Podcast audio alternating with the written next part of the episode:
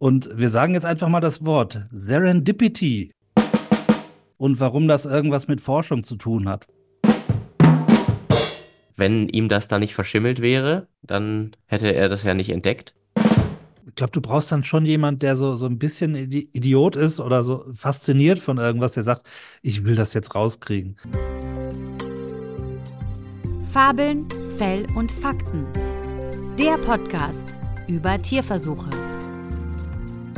Hallo und herzlich willkommen zu einer neuen Folge Fabeln, Fell und Fakten, der Podcast, in dem wir über ganz tolle Biologie reden und manchmal eben auch über Tierversuche, die eben heute noch für einige Forschung in der Wissenschaft unerlässlich ist.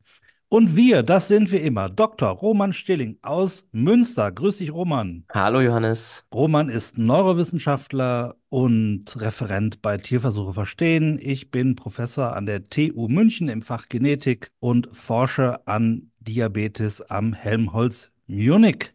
So, das ist raus. Wunderbar. Roman, wie geht's dir? Alles gut bei dir? Ja, ja, ja. Jahres-Endzeitstress. Äh, Aber sonst geht's. Ist das bei euch auch so, ja? Ja.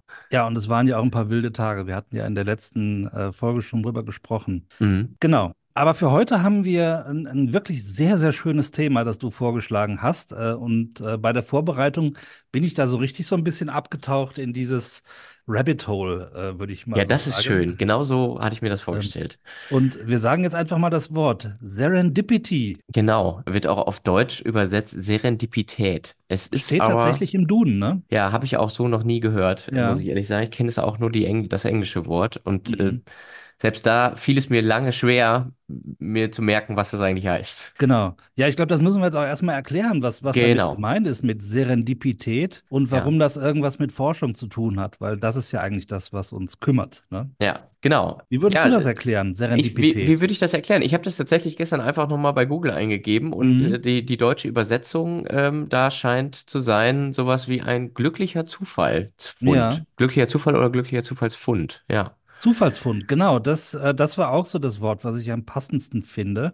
Also wie gesagt, äh, also auf Deutsch tatsächlich Serendipität. Und ähm, ja, und manchmal spielt eben auch in der Forschung der Zufallsfund eine, eine ganz wichtige Rolle. Hm. Und äh, ich, ich habe dann überlegt, wie kann man das am besten erklären? Und das ist so ein bisschen so, als würde man ähm, nach einer Silbermine suchen und findet dann aber eine Goldader. So, so in der Art. Äh, da, also das fand ich einen ganz guten Vergleich. Oder so das, das Pflücken von Blumen auf einem schönen Spaziergang. Weißt du, wenn man so die Augen offen hat und schaut, was ist so um einen herum. Und Ja. dann sieht man hier und dort schöne Dinge. Und Ja. äh, manchmal sind diese Dinge, die man da so sieht, viel schöner als das, was man sich eigentlich so vorgenommen hatte. Genau, und dann entdeckt man auf einmal beim Pflücken irgendwie eine neue Schmetterlingsart oder so. Ne? Genau, und schon bis in der Biologie, so schnell kann es gehen. Ja, ja, und, Ja. und, äh, und das sind genau solche Zufallsfunde. Und was ich mir in der Vorbereitung auch so ein bisschen gedacht habe,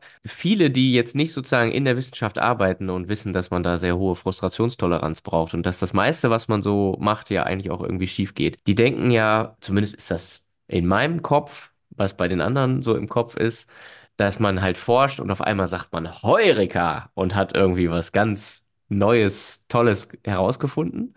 Und ich glaube, Serendipität oder Serendipity unterscheidet sich von solchen Heureka-Momenten nochmal dadurch, dass man gar nicht speziell nach irgendwas gesucht hat. Weil dieses Heureka macht man ja irgendwie, also man, man forscht, man forscht, man forscht, man testet Mhm. seine Hypothesen, man äh, arbeitet auf ein Ziel hin und wenn man dieses Ziel erreicht hat, sagt man auf einmal, ja, und jetzt habe ich es hier rausgefunden und ich Mhm. weiß es jetzt und habe meine Frage beantwortet und sagt Heureka. Und bei Serendipity ist es ja aber eher so, dass man Antworten kriegt auf Fragen, die man gar nicht gestellt hat. Ne? Genau so ist es. Ja, richtig, genau.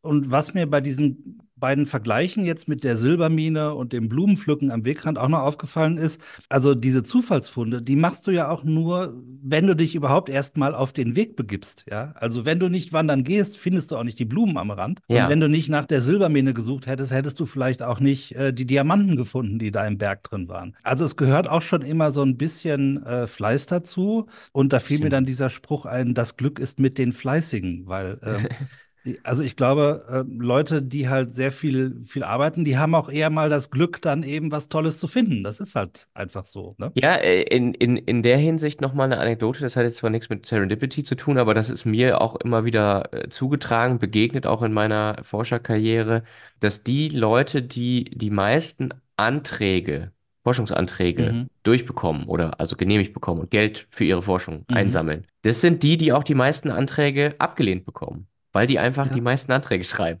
Ja, ja. Ne? Also auch da gilt dann sozusagen der Spruch, das Glück ist mit den Fleißigen, weil Mhm. es eben halt bei vielen dieser, dieser Grants, also äh, ja, viele Leute sind gut und ich habe das selber als, als Gutachter auch mal auf EU-Ebene gesehen. Das ist ja der, die, die Quote der äh, Genehmigungen hinterher, also der, der Grant Approvals, ist so gering, dass es letztlich ganz viel Glück ist und es gar nicht nur immer auf äh, die Quali Forschungsqualität wirklich ankommt, weil die ist bei ganz, ganz vielen Anträgen sehr hoch, aber es gibt halt nur eine begrenzte Anzahl oder Summe von Mitteln und ähm, Ja. dann sozusagen, was am Ende hinten rauskommt. Also auch da, ne, ist ja äh, oft Frust im System, ja, man hat aufwendig Anträge geschrieben und kriegt dann das Geld aber trotzdem nicht.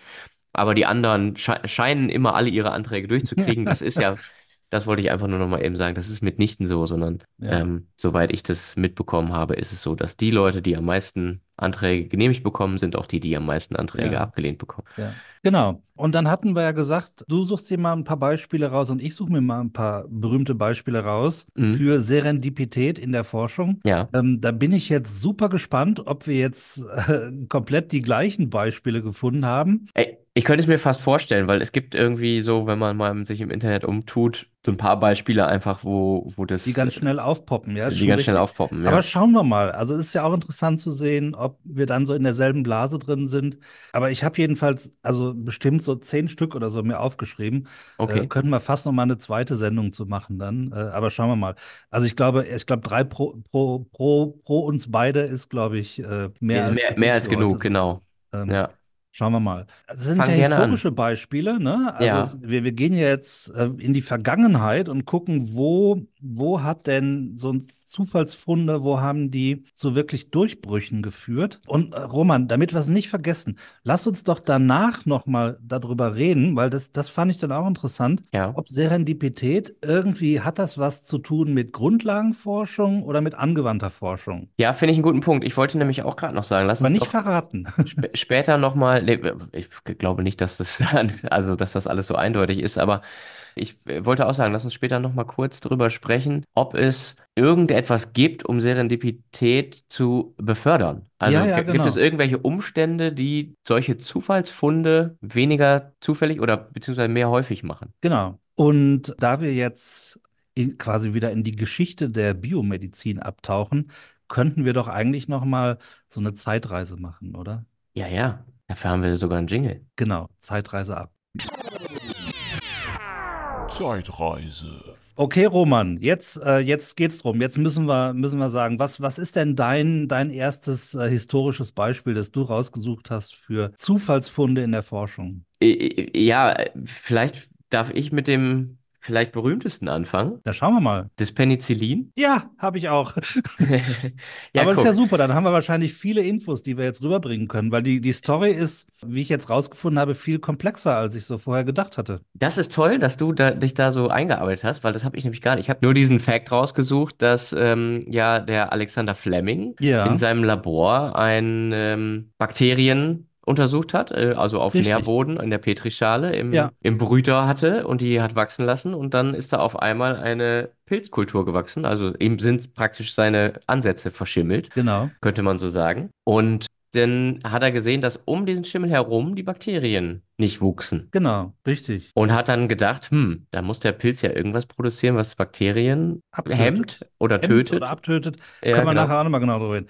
Genau, Ja. also wir sind jetzt im, Ra im Jahr 1928, jetzt machen wir schon eine Zeitreise, jetzt müssen wir auch Ja, sehr, äh, sehr gut. ein paar Jahreszahlen dranhängen. 1928, wir sind im Labor von Alexander Fleming im St. Mary's Hospital in London. Mhm. ähm, wo er äh, in einer Story habe ich gelesen, kurz vor den Sommerferien hatte er nochmal Staphylokokken exploitiert, so hieß es da. Äh, das weiß aber nicht, ob dieses Framing, ob das so stimmt. Und hatte dann, als er zurückkam aus dem Sommerurlaub, hat er überall diese Schimmelpilze drauf und äh, hat da bestimmte Beobachtungen gemacht. Genau. Aber vielleicht, also ich, es sind ja nicht alles jetzt Mikrobiologen, die uns zuhören. Vielleicht erklären wir das nochmal, wie das aussieht aus so einer Petrischale. So eine Petrischale, die, wenn die, wenn die noch unbeimpft ist, dann hat die ja eine ganz glänzende Oberfläche. Ne? Mhm. Wie so eine nasse Oberfläche. Ja. Und wenn man dann so eine dichte Bakterienkultur macht, also wie jetzt hier der Alexander Fleming im Jahr 1928 mit Staphylokokken, Ein Rasen, ein Rasen, genau, Bakterienrasen. ein, Ja. ein, ein Bakterienrasen, dann sieht das so ganz matt aus. Mhm. Ne? Und dann weiß man, ah, okay, jetzt habe ich eine konfluente, eine dichte äh, Bakterienkultur.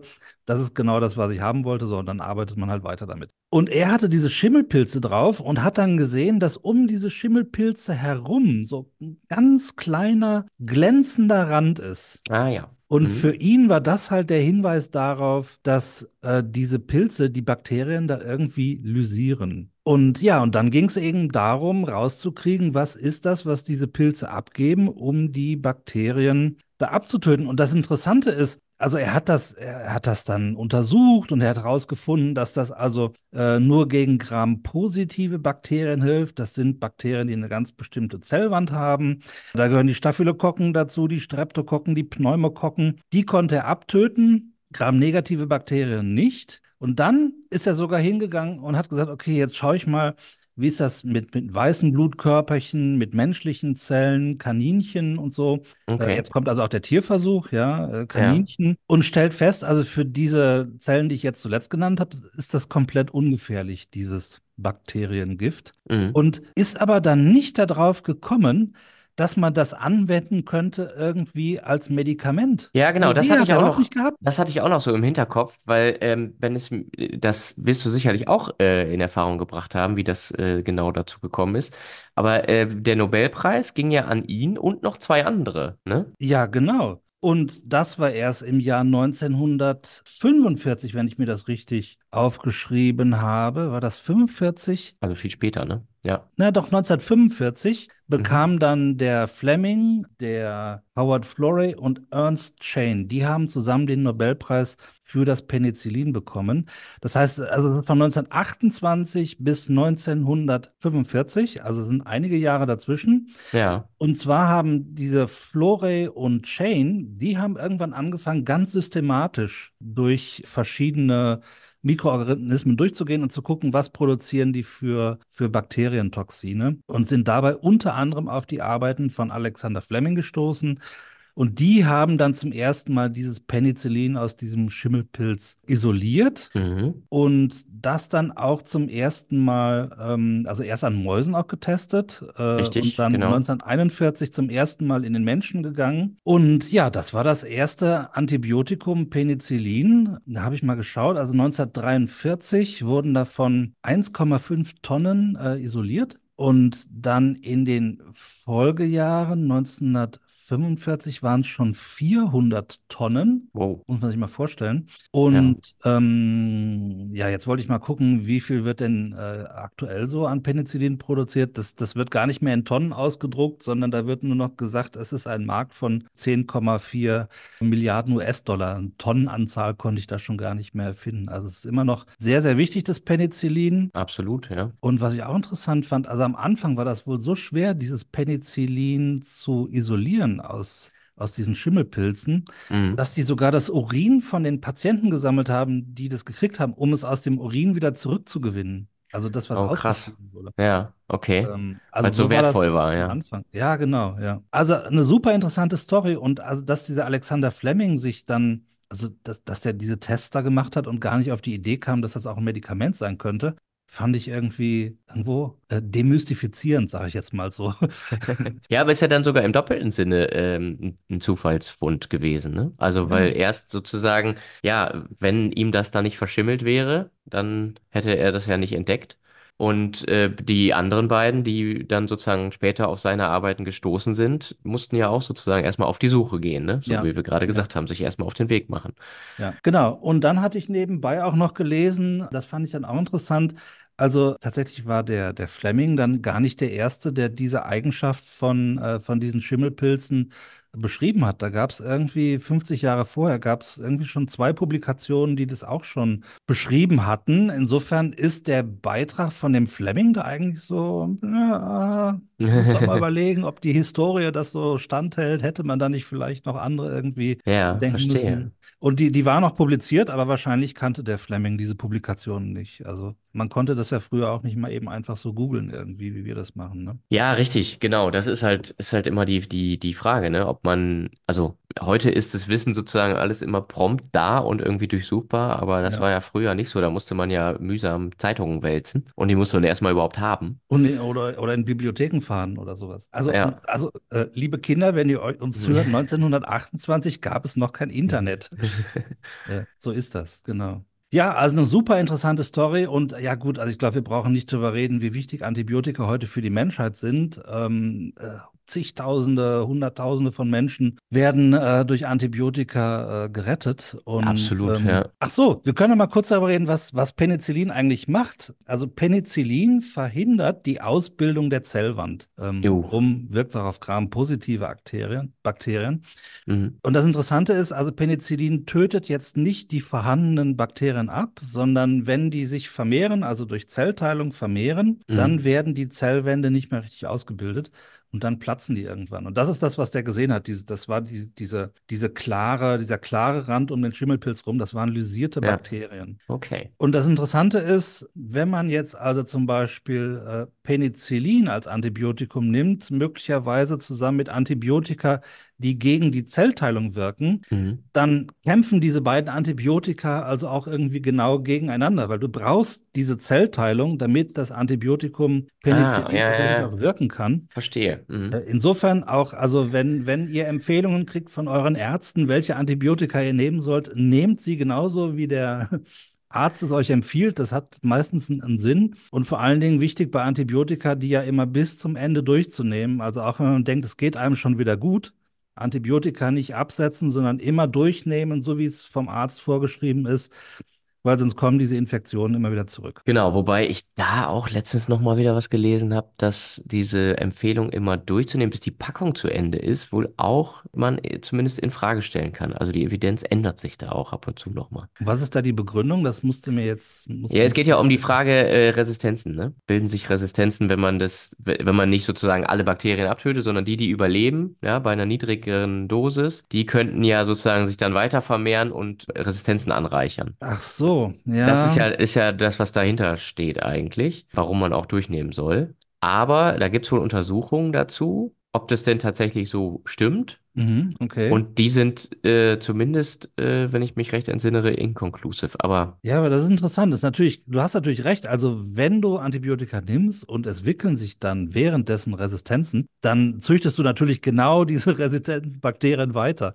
Äh, da hast du natürlich recht. Ja, genau, Interessanter also- Gedanke, war mir so noch gar nicht gekommen. Ja. ist, ist auf jeden Fall ein spannendes Forschungsfeld. Und ich glaube, wenn man sich das jetzt so anschaut, also äh, die Antibiotika-Krise ist ja auch Mhm. eine, eine dieser Weltkrisen, die Ja. so langsam fortschreitend vor sich hin arbeiten und keiner es so richtig auf dem Schirm hat, außer die, die halt tagtäglich damit arbeiten, ne, und die dann immer lauter Hilfe schreien.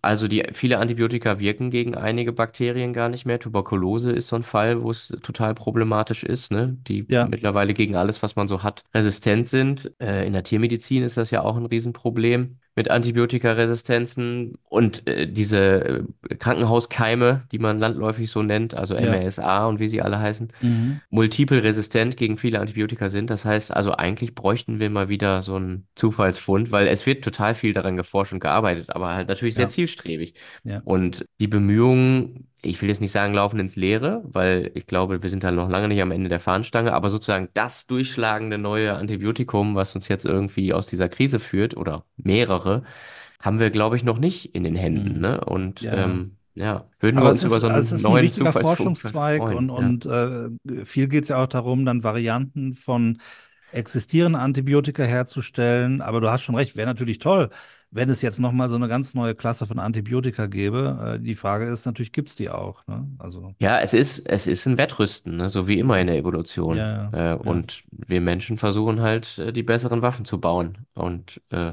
ja, genau. da bräuchten wir jetzt mal wieder irgendwie Ja. so einen eine Ja. neue Bombe. Ach so, und noch eine Sache, die ich mir angeschaut hatte. Ich wollte da mal wissen, ob das äh, Penicillin denn heute komplett synthetisch hergestellt wird. Mhm. Und das ist also offensichtlich nicht so. Es gibt also verschiedene Formen von Penicillin inzwischen. Mhm. Und teilweise werden die tatsächlich noch in Fermentern hergestellt aus, aus diesen Schimmelpilzen. Natürlich viel effizienter als früher und so. Mhm. Und teilweise werden sie eben synthetisiert. Aber es gibt immer noch beide, beide Herstellungsverfahren. Das fand ich auch interessant. Ja, guck mal, da haben wir uns jetzt schon richtig in das eine Thema verquatscht, aber das ist, ist ja auch einfach eins der Beispiele äh, schlechthin, wo, wo eben solche Zufallsfunde gemacht wurden und diese auch Genau. diese Kriterien, die wir gerade diskutiert haben, erfüllen. Ne? Also man, Ja. es muss halt erstmal jemand damit arbeiten, der muss dann auch zufällig noch sozusagen das erkennen, weil ich denke, dass ganz viele dieser Zufallsfunde einfach gar nicht gefunden werden, obwohl Ja. sie diese Zufälle wahrscheinlich auftreten. Ja, ja. Aber es muss Also ja eben noch es, der. es hing ja wirklich daran, dann zu sagen, also diesen kleinen schimmernden Rand, den ich um diesen Schimmelpilz herum sehe, den nehme ich ernst, der ist wirklich Ja. da Ja. und äh, das hat einen Grund. Und das ist auch noch interessant. Also warum er das so, er, also er hätte ja sagen können, ja gut, da ist dann irgendwie, vielleicht ist der Nährstoff da weg oder irgendwas. Ja. Er hat nämlich vorher, das ist auch eine wilde Story, also ähm, der, der Fleming hat das sogenannte Lysozym entdeckt. Lysozym Ah, ist ja, mhm. ein ähm, äh, Bestandteil im, im Speichel und im Nasensekret. Und die Story, so wie ich sie gelesen habe, war, also er hat wohl irgendwann im Labor gearbeitet und war ziemlich verschnupft und dabei soll ihm wohl quasi der Rotz aus der Nase auf die Petrischalen gefallen sein. Und da hat er eben gesehen, dass dieses Lysozym diese Bakterien so auflöst. Ähm, Mhm. also äh, fragwürdig, wie der steril gearbeitet hat im Labor, weiß ich nicht. Äh, wenn ihm der Ja. Rotz aus der Nase auf die Petrischale fällt, Kann man nur sagen, Soll- Masken helfen, ne? sollte eigentlich nicht passieren. Und äh, äh, also hat er das Lysozym entdeckt in, im Speichel und, äh, und in, den in verschiedenen Sekreten. Äh, auch ganz interessant. Genau. Ja, aber das wollte ich eben sagen, dass man eben so kleine Beobachtungen macht, wo man sagt, hä, das kann doch nicht sein, und dem dann wirklich nachgeht. Also wir hatten Hm. doch jetzt kürzlich so einen Fall, das waren doch diese, äh, die Nematoden, die da über ein elektrostatisches Feld sich auf eine Heb Ja, der äh, Multiwurmtransfer, Hummel ich transportieren Ja. lassen. Das ist ja auch was, wo du, das musst du erstmal wirklich ernst nehmen. Also so, so Beobachtungen, dass auf einmal deine, deine Nematoden an der Petri, am Petrideckel hängen ähm, Mhm. und, und dich und dich fragst, wie kann das überhaupt sein, dass die da so schnell hinkommen?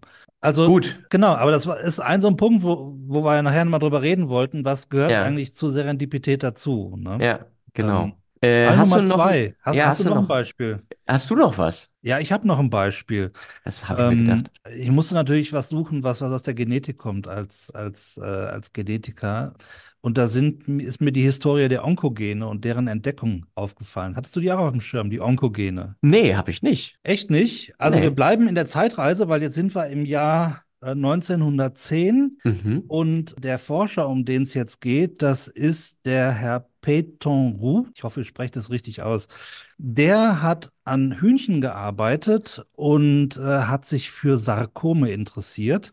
Okay. Und der hat durch diese Arbeit, also es war jetzt gar nicht beabsichtigt, das irgendwie rauszukriegen, ähm, festgestellt, es gibt eine Substanz in diesen Sarkomen, die bleiben in den Filtern hängen und diese Substanz, die in den Filtern ab einer bestimmten Größe hängen bleiben, die können diese Sarkome auslösen. Und so hat er die Retroviren entdeckt. Okay. Das war der erste Teil in dieser Geschichte, also dass es solche, solche Viren gibt, die halt tierische Zellen befallen, das, das war komplett neu. Und wie gesagt, das war auch gar nicht das Ziel dieser Forschung, sowas zu finden, sondern das war ein Zufallsprodukt äh, an dieser Arbeit von Sarkomen an, äh, an Hühnern. Das ist das Rus-Sarkom-Virus, hast du bestimmt schon mal gehört, oder? Ja, es klingelt irgendwie, aber es ist lange her, glaube ich. Lange her, ne? Ja. Ja. Und dann ging es weiter. Dann kamen die Forscher Harold Varmus und Michael Bishop in den 70er Jahren. Und äh, die haben dann äh, auch an diesen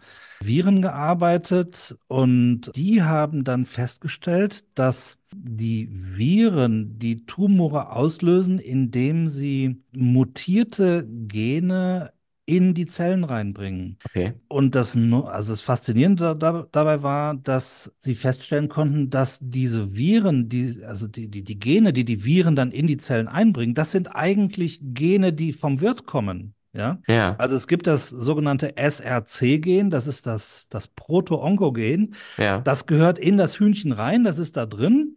Und Ja. dieser Retrovirus, der geht halt in die Zellen rein von den Hühnchen Mhm. ähm, und nimmt aber auch wieder Erbinformationen mit. Und dann kann die Muta äh, mutagenisieren in dem Virus und Okay. kommt dann wieder zurück in die Zellen rein als mutagenisierter, mutagenisiertes Gen und kann dann den Virus auslösen. Und das war auch Den eine Krebs, völlig neue? Entdeckung. Und ähm, da kamen dann verschiedene Sachen zusammen, dass man überhaupt erstmal, das war in den 70er Jahren, dass man überhaupt erstmal Gene sequenzieren konnte. Das, das äh, war auch noch so ein Zufall, dass, dass das zeitlich eben so zusammenkam, dass das überhaupt machbar war. Ja, und das Ja. war ein völlig neues Verständnis über, ähm, erstens über Retroviren und über die Entstehung von Krebs durch, durch eben Übertragung von mutierten Genen durch, durch Viren. Obwohl das jetzt überhaupt nicht Ziel dieser Forschung war, das, das so rauszufinden. Insofern hängt da auch ein wichtiger Zufallsfaktor mit drin. Ja, aber auch da war das dann wieder, ne, dass man dem dann auch wirklich nachgegangen ist, ne? Also Genau. sozusagen die, die Aufmerksamkeit fürs Detail. Ja, ja, festzustellen, dass in dem Virus auf einmal ein Gen drin ist, was eigentlich ein Hühnchengen ist, aber eben mutagenisiert, sodass es eben, was weiß ich, potenter ist oder stärker exprimiert wird und dann an einen Promoter kommt und dann fängt diese Zelle, fangen die Zellen auf einmal an, sich zu vermehren und, und zu wachsen und zu proliferieren. Mhm. Und das ist ja genau das, was eben äh, eine, eine Krebszelle ausmacht. Ja, und dafür haben dann äh, Warmus und Bishop 1989 auch den äh, Nobelpreis für Physiologie und Medizin gekriegt. Ah ja. Ja, es ist interessant auch, ne, dass äh, oft so Nobelpreise auch für solche Zufallsentdeckungen vergeben werden. Ja, ja, genau. Was Ja, hast du noch? Ich habe ähm, noch ein, ein Thema, was ich auch ganz lustig fand bei der, bei der Recherche. Und zwar die Entdeckung des LSD, also Ach. Acid. Echt? Auch das wird sozusagen unter dem Stichwort Serendipity äh, gehandelt. Mhm. Also wir sind jetzt äh, immer noch in der Zeitreise natürlich. Wir sind jetzt im Jahr 1938. Okay. Also irgendwie das frühe 19. Jahrhundert scheint ja. Da- da äh, ging's das frühe ab, 20. oder? Jahrhundert, Entschuldigung. Ja, da scheint es ja irgendwie rund gegangen zu sein. Und äh, der hat äh, ein Schweizer Chemiker, Albert Hoffmann, auch glaube ich in der Kultur mittlerweile total berühmt, weil ich meine, klar, ne, LSD ist ja äh, ganz berühmte Droge, halluzinogene Droge, Mhm. ähm, also die, die halluzinogene Droge irgendwie schlechthin, so Posterchild der Hippie-Bewegung und so weiter. Gibt ja einen Song von den Beatles, Lucy in the Sky with Diamonds, ne? Die Ja, ja, ja. Anfangsbuchstaben ergeben LSD. Also ähm, das ist ja kulturell auch, auch stark bekannt und dieser Albert Hoffmann hat auch en- dementsprechend so einen gewissen Kultstatus als, äh, als der Entdecker. Aber auch der hat es nicht einfach so irgendwie zielstrebig entwickelt, sondern er hat da auch so ein bisschen, also das ist ja ein, ein, auch wieder Pilze, wir sind wieder bei den Pilzen, das ist nämlich ein, ein ähm, Stoff, der von dem Getreidepilz Mutterkorn hergestellt wird. Okay. Und er hat das im Endeffekt im Selbstversuch rausgefunden, dass das halluzinogen ist. Er hat auch vorher das mal. Aber Tiere- wollte er Halluzinogene finden? Nein, oder? nein, nein, nein, nein. Der hat was ganz anderes äh, gemacht. Er wollte Arzneimittel finden im letztendlich. Ah, okay. So, und hat dann wohl auch im Tierversuch gesehen, dass der Stoff irgendwie Unruhe bei den Tieren aus äh, äh, zeigt, aber irgendwie meine, hat er dann gesagt, ach, keine verwertbaren oder pharmakologisch interessanten Eigenschaften und daher irgendwie nicht weiter versucht. Und dann hat er 1943 das nochmal ähm, hergestellt oder, oder ähm, ja genau, Isoliert, synthetisiert. Ja, es ist nicht isoliert, sondern er, also man muss es schon synthetisieren. Okay. Also er hat jedenfalls diese Vorläufersubstanz aus einem Pilz wieder rausgeholt, ne? Und die dann synthetisiert zu LSD oder so ähnlich, oder? Genau, genau. Das hat er, das hat er gemacht und dann hat er halt das tatsächlich sozusagen irgendwann im, im Selbstversuch nochmal genommen, weil er hatte irgendwie festgestellt, dass er, nachdem er den, also das Labor verlassen hatte, äh, war ihm irgendwie unwohl und er hatte irgendwie so eine Unruhe, also so ein bisschen das, was er auch bei den Tieren äh, zuvor, äh, in den Jahren zuvor beobachtet hatte. Ja.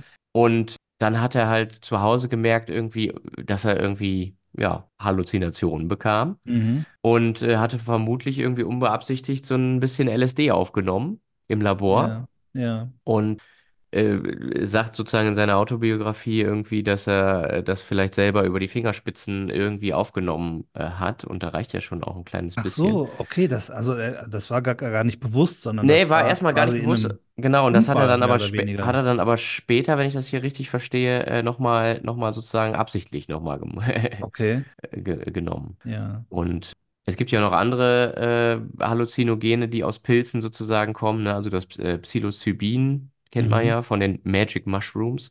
Mhm. Also die Pilze äh, scheinen bei, bei dem Thema Serendipity irgendwie äh, eine besondere Rolle zu spielen. Ja, ja, ja. Ja, aber Kinder, lasst die Finger davon, keine äh, Naja, das, das, Interess das Interessante ist ja, dass gerade diese äh, halluzinogenen Drogen, also sowohl LSD als auch gerade äh, das äh, äh, Psilocybin, jetzt nochmal wieder, also so in den letzten, ich würde mal sagen, 10, 15 Jahren nochmal so einen kleinen Hype erfahren haben, was die Behandlung von psychiatrischen Erkrankungen angeht. Weil sie, so ist zumindest die Theorie dahinter, das Gehirn in einen Zustand versetzen, wo man eben bestimmte psychiatrische Erkrankungen, wie zum Beispiel Depressionen, dass sie Mhm. dann zugänglicher für Manipulation sind. Also dass man sozusagen Gehirn in einen Zustand versetzt, in dem man dann sozusagen therapeutisch eingreifen kann, Okay. wo andere ähm, Medikamente halt sonst versagen. Ja, da Also da ist, da ist viel Forschung noch im Gange. Ja, ja, ja. Ja, da bist du natürlich Neurobiologe, da kenne ich mich äh, nicht so gut aus.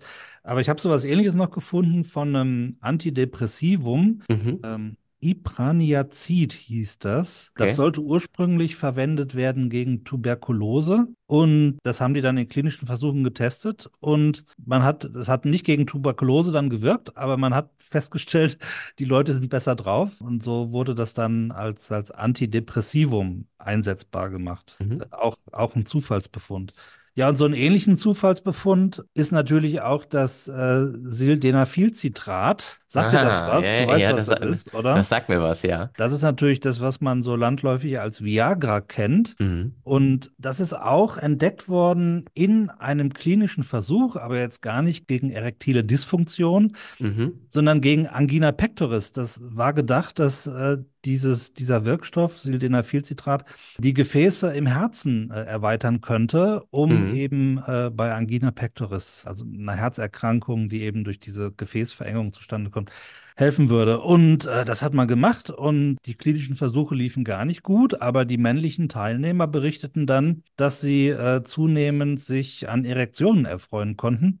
Und äh, dann hat äh, die Firma, die das äh, hergestellt hat, Pfizer, haben dann Mhm. ziemlich schnell um, umgeschwenkt und das war, ist dann tatsächlich äh, das, das erste orale Medikament bei erektiler Dysfunktion geworden. Ja, und äh, einer der Hauptseller für Pfizer, auf jeden Genau, äh, hat äh, Pfizer ziemlich viel Geld eingebracht, das ist richtig. Ja, also auch ein kompletter Zufallsfund. Und ähm, ja, also das sind so die, die Beispiele, die ich raus hatte. Ich habe jetzt nichts mehr in der Schublade. Also ich, ich weiß, es gibt noch eine ganze Menge mehr. Die habe ich aber nicht recherchiert. Können wir vielleicht für eine, für eine andere Sendung nochmal vorsehen. Die Entdeckung des Insulins war, war ein Zufallsfund, Pockenimpfung, äh, Polio-Impfstoffe. Äh, Die Entdeckung des Herzschrittmachers ist zustande Mhm. gekommen, weil einer das elektrische Gerät, das er hatte, um irgendwas am Herzen aufzuzeichnen, falsch gebaut hatte, ja. Okay, ja. Und anstatt aufzuzeichnen, gab dieses Gerät äh, irgendwie Pulse ans Herz ab und das war der erste Herzschrittmacher. Es war tatsächlich ein, ein technischer Fehlbau sozusagen. Also da gibt es noch eine ganze Menge. Ja, ja, ja. Und auch nicht nur in der Biomedizin, ne? Also äh, die Röntgenstrahlen, wobei das ja auch letztlich biomedizinisch heutzutage eingesetzt wird, aber die, die Röntgenstrahlung ist ähm, wohl auch so ein äh, Befund. Und was. Curie, Äh, oder? War das doch, oder? nee, das war Nee. Konrad Röntgen, deswegen heißen die so. Was du meinst, ist ja die, das Radium, ne? Die, ja, die, ja, du ähm, hast recht. Radioaktive Strahlung, genau. Radioaktive Strahlung. Genau, aber ähm, die Röntgenstrahlung, mit der man sozusagen Dinge durchleuchten kann, die oder unterschiedliche Festigkeit haben, die unterschiedlich dann hinterher aussehen. Ja. Das war auch äh, mehr oder weniger ein Zufallsfund. Und weil ich weiß, dass wir beide ja auch so eine kleine Faszination für die Sterne und die Kosmologie haben, die kosmische Hintergrundstrahlung wurde auch zufällig entdeckt. Mhm, okay. Aber kann ich dir jetzt auch nicht die Details sagen, weil ich das nicht alles irgendwie jetzt vorbereitet habe und das ja auch nicht so in Wir sind ja auch kein. Astrokanal hier, ne? Genau, Also, aber vielleicht kann uns da ja äh, der, die geneigte Hörerschaft mal was zu schreiben. Ähm, Genau, schreibt uns, schreibt uns äh, weitere Beispiele und dann recherchieren wir die etwas genauer nach und äh, erzählen die dann nochmal in einer weiteren Serendipity-Folge. Ja, äh, Johannes, vielleicht hast du denn in deiner Forscherkarriere irgendwie mal irgendwas zufällig entdeckt, wo du gar nicht nachgesucht hattest? Mm, nee, dieses Glück hatte ich so noch nicht. Ich Also auch. würde ich jetzt nicht sagen, dass, dass wir mal was publiziert hätten, wo, wo jetzt wirklich der Zufallsfund so eine, so eine starke Rolle gespielt hätte. Also ich auch nicht und vor allen Dingen kann man da auch nicht wirklich von einem Fund sprechen ähm, bei, bei dem, was ich hatte, aber ich will es trotzdem kurz erzählen, weil ich es für mich selber äh, was Aber pass auf, dann so, so, sollen wir mal aus der Zeitreise raus. Ja, genau, wir müssen Dann, erstmal und dann machen wir den Rest Gegenwart noch, weil wir haben noch ein paar Themen, die wir besprechen müssen. Ja. Also, Zeitreise. wir sind jetzt wieder in der Gegenwart. Genau. Aber jetzt erzähl, Roman, Serendipity in deiner Forschung. Ja, also ich hatte halt, habe mir ja äh, Mäusegehirne angeguckt, die altern und habe dann halt immer versucht, da Färbungen äh, zu machen für bestimmte Mm. Proteine im Zellkern, Mhm. die ich mir angucken wollte. Und ich habe dann aber in den Färbungen, die ich gemacht habe, immer gesehen, da sind auch Strukturen angefärbt, die gar nicht im Zellkern sind. Also es Mhm. kann natürlich, ne, und das weiß ja der frustrierte Forscher und die frustrierte Forscherin sehr gut. Das kann natürlich an den Antikörpern liegen, die nicht ordentlich binden und die Kreuzreaktionen zeigen oder dass das Protokoll nicht ordentlich ist und man versucht es äh, und immer wieder. Aber es gab immer wieder das äh, Problem und dann habe ich wirklich den, der Zufallsfund war, ich hatte am Mikroskop einen Filter eingestellt, äh, aus Versehen, der Aha. gar nicht der richtige Filter war für den, für den Antikörper. Also die Okay. haben ja immer eine bestimmte Farbe, in der sie dann sozusagen Ja. äh, fluoreszieren. Und das nimmt man dann auf. Und ich hatte dann was aufgenommen und hatte aber den falschen Filter eingestellt und habe dann Okay. aber trotzdem ein Signal gekriegt. Aha. Und dann habe ich gedacht, hä, das passt ja jetzt irgendwie alles nicht. Wieso kriege ich ein Signal auf dem Kanal? Das Mhm. darf eigentlich nicht sein. Dann habe ich alle anderen Kanäle durchgeguckt und habe überall Ja. ein Signal gekriegt. Und habe dann festgestellt, dass der Kanal, auf dem mein Antikörper ist, ja gut, da sehe ich dann auch noch was. Aha. Aber ich sehe auch auf allen anderen was. Und das passte irgendwie nicht. Und dann habe ich halt tatsächlich einfach wirklich äh, mehr oder weniger ungefärbte Schnitte mir angeschaut und habe da überall ein Signal gekriegt. Und habe dann Okay. festgestellt, okay, da ist offensichtlich was drin, Mhm. was Autofluoreszenz macht. Also Okay. ich brauche das gar nicht anfärben und es fluoresziert trotzdem. Ja. Und das sehe ich aber nur in den alten Gehirnen. In den jungen Gehirnen sehe ich das nicht. Ah, okay, okay. Hab dann ein bisschen gegoogelt und habe dann festgestellt, ja gut, hätte man wissen können. Es gibt halt Mhm. äh, im Alter Ab Zellablagerungen in den Ja. Zellen, ähm, die halt Autofluoreszenz zeigen. Ja, ja, ja. Und daraufhin habe ich dann halt, ja, mich aber auch mit diesem Thema viel mehr beschäftigt und halt dann geguckt, okay, in welchen Zellen sind denn diese Ablagerungen mehr, in welchen sind die weniger. Hab dann zum Beispiel auch äh, gezeigt, das ist zumindest in meiner Doktorarbeit ist das erwähnt, dass halt äh, die Mikroglia im Alter halt voll sind mit diesem Zeug Okay. äh, weil sie das versuchen wegzufressen, aber das irgendwie auch nicht kaputt kriegen. Und ja, so gesehen hat sich da für mich sozusagen in meiner Doktorarbeit ziemlich am Ende so ein bisschen nochmal diese, diese, dieses Feld eröffnet. Ja, Und zwar aber in dem Sinne kein Fund, weil es ja schon bekannt war. Nur Ja. mir halt, mir halt nicht. aber das Und sind jetzt nicht so, so diese nicht. typischen Sachen, die man bei der Demenz hat, so diese neurofibrilläre Tangles oder wie sie heißen. Nee, nee, genau. Das sind ja Ja. pathologische Veränderungen und die Dinge, die im Alter aber ganz normal passieren, Mhm. äh, ohne sozusagen jetzt direkt, das ist natürlich die Frage, wie man das jetzt definiert, pathologisch, aber Mhm. äh, die man auch bei, beim gesunden Alterungsprozess im Prinzip hat.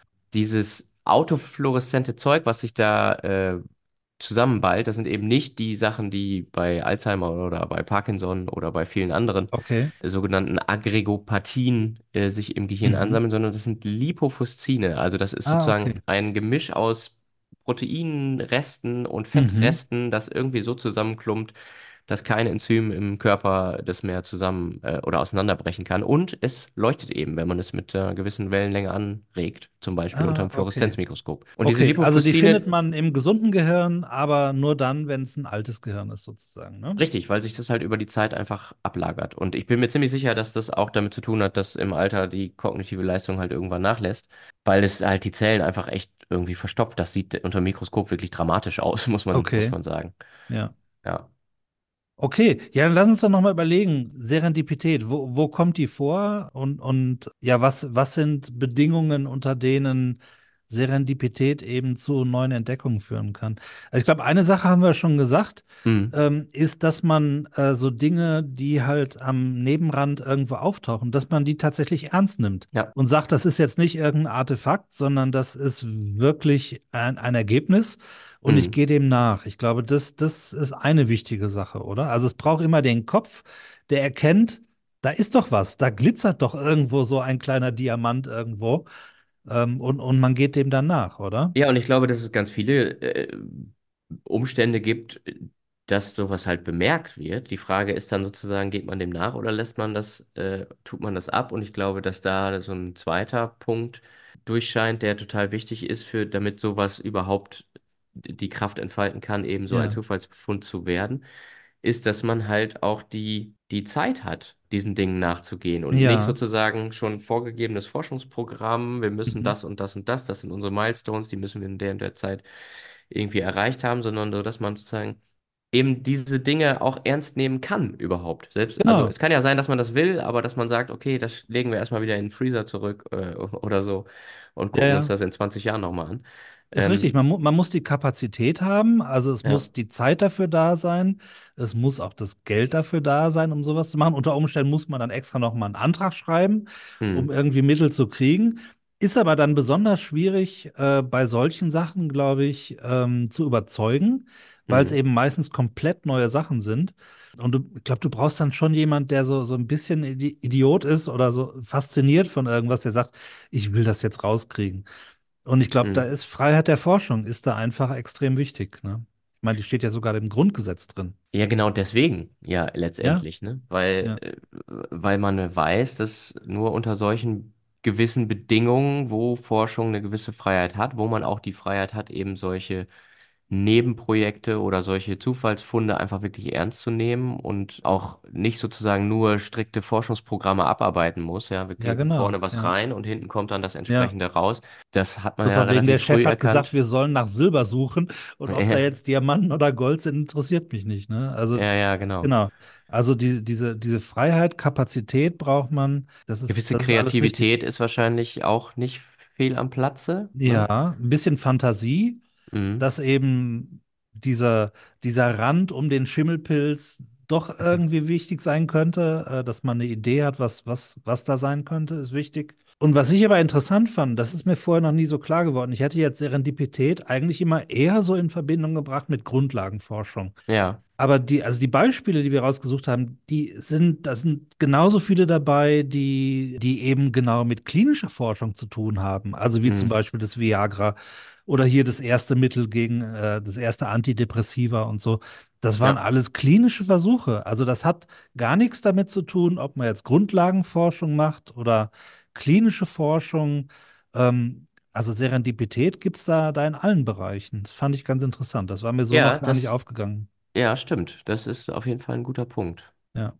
Ja, wunderbar. Ja, aber ich glaube, also wir könnten wirklich irgendwann noch mal eine Folge machen über, über Zufallsfunde in der, in der Biomedizin. Ja, und was, was ich da total interessant fände, ist da wirklich mal über die Bedingungen zu sprechen und ob man diese Bedingungen in irgendeiner Form greifen kann und ob man die vielleicht sogar gezielt durch Veränderungen der Umstände, Veränderungen des Fundings oder wie auch immer, äh, auch befördern kann. Und ich glaube, dass das ein Thema ist, womit sich auch zum Beispiel diese in Deutschland vor ein paar Jahren gegründete Agentur für Sprunginnovationen Ah, beschäftigt, weil die ja genau nach solchen Sachen sucht. Also irgendwas, was, wie kriege ich das hin, dass aus einer Idee irgendwie eine Disruption wird oder so, ne? Oder wie krieg- kann ich Umstände erzeugen, dass Forschende, die vielleicht eine coole Idee haben, sozusagen ja mit ihrer Idee dann auch wirklich durchdringen. ja. Das zielt dann vielleicht weniger auf den, auf den eigentlichen ursprünglichen Befund hin, aber ich glaube, das ist, äh, das ist eng verwoben. Und Aber ist das nicht ein Widerspruch in sich? Also wenn man sagt, äh, man möchte Forschung machen, die Zufallsfunde unterstützt, ja, ja, das hört sich so an, ist ne? irgendwie so ein Widerspruch in sich, oder? Hört sich so an wie ein Widerspruch in sich, aber ich Ich glaube, man, glaube, man kann es nur ermöglichen, dass Leute, die so, sowas finden und sowas, sowas, sowas haben, dass man denen dann auch den Freiraum gibt, das zu verfolgen irgendwie. ja, genau. Also ich glaube schon, dass man Bedingungen schaffen kann, unter denen ja, das wahrscheinlicher ist, dass solche Befunde dann entsprechend ernst genommen werden, dass die Zeit da genau. ist, äh, das auch weiter zu verfolgen und das auch so weit zu treiben, dass man äh, dann auch irgendwann in eine Anwendung kommt. Ja, interessant, genau. Ja, ich glaube, da haben wir den Deckel drauf, oder? War eine, also für mich war das eine interessante äh, Diskussion, ähm, die wir da Ja, wirklich, haben. wirklich super spannendes Schöner Thema. Diskurs. Ja, Wunderbar. Machen wir einen Deckel drauf, oder? Deckel drauf. Deckel drauf. Ja, liebe Zuhörer, äh, ich hoffe, ihr fandet es auch ein bisschen interessant. Äh, bleibt uns gewogen und empfehlt uns weiter. Genau, ähm, und schreibt uns, wie gesagt, gerne, wenn äh, ihr Ideen habt für Dinge, falls ihr vielleicht selber mal was gesehen habt, wo ihr dachtet, hm, was könnte das sein, aber vielleicht nicht die Zeit hattet, das nachzuverfolgen. Oder ihr habt wirklich tatsächlich solche Befunde gemacht oder kennt welche, die vielleicht für unsere Sendung interessant wären, dann schreibt uns das gerne. Die E-Mail-Adresse dazu ist 3f, also die Zahl 3, die Ziffer 3, f at tierversuche-verstehen.de. Und da könnt ihr natürlich auch sämtliches anderes Feedback abladen bei uns. Positiv, negativ, Anregung, Kritik, Ja, Themenvorschläge. und auch also allen, die uns inzwischen schon mal geschrieben haben, weil wir haben ja bislang immer nur positives Feedback gekriegt, äh, finde ich, können wir uns auch mal bedanken. Wir kriegen teilweise so schöne E-Mails, Roman. Mhm. Ähm, finde ich total klasse. Ähm, und ich meine, das ist ja auch das, warum wir das hier machen. Wir ähm, kriegen ja kein Geld dafür. Das ist ja quasi unser Hobby, was wir hier machen. Und Mhm. wenn man dann ab und zu mal ein bisschen Applaus kriegt, ist das natürlich äh, ganz schön. Also da haben wir uns sehr drüber gefreut. Vielen Dank für eure, für euer positives äh, Feedback. Und Roman, jetzt sind wir Mitte Dezember, Anfang Dezember. Ich glaube, wir machen jetzt eine, eine kleine äh, Pause zwischendurch, oder? Und im Januar sind wir dann wieder da. Was hältst du Genau, davon? das wäre jetzt zu überlegen, ob wir tatsächlich in die Winterpause schon gehen oder ob wir noch eine Folge machen zu den noch nicht veröffentlichten, aber ja durchaus anstehenden Versuchstierzahlen. Ach so, okay. Dann lass uns das so machen. Wenn, wenn die Versuchstierzahlen noch kommen, ähm, Ja. dann werden wir darüber noch reden und noch berichten. Okay? Ja, Und ja. sonst sind wir im Januar wieder zurück. genau. So machen wir das. Gute Idee. Okay. Okay, wir wünschen euch eine schöne Zeit. Äh, falls wir uns nicht mehr hören, bleibt gesund, erholt euch gut und nächstes Jahr geht's weiter. Alles klar. Ciao. Bis dann. Tschüss. Sollen wir das so drin lassen am Ende?